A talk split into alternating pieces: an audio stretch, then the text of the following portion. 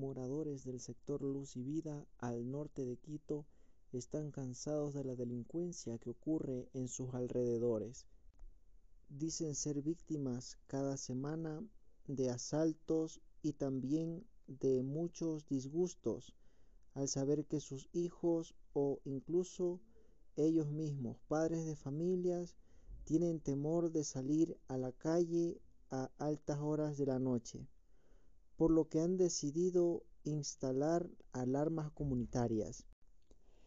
Estas alarmas tienen un mecanismo que es aplastar un botón en forma de llavero que llevan los distintos usuarios, especialmente aquellos que se han puesto de acuerdo en ser de voceros cuando ocurre una emergencia en ese sector.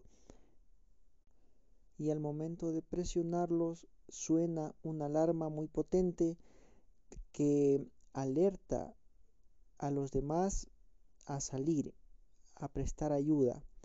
Y también se han puesto de acuerdo en que cuando escuche el sonido de las alarmas, salir todos los que pueden con un palo en la mano para asustar de esa manera o a la vez para detener a los agresores.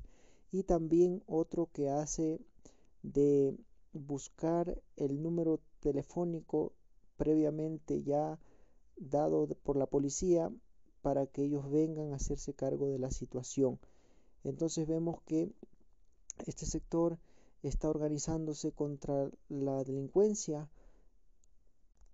y de esa manera estar más seguros. Pero estas alarmas no son gratis, también tienen un costo, pero que ellos se han puesto de acuerdo para aportar todos porque es un beneficio comunitario y de esa manera todos contribuyen a la paz y a la seguridad del sector.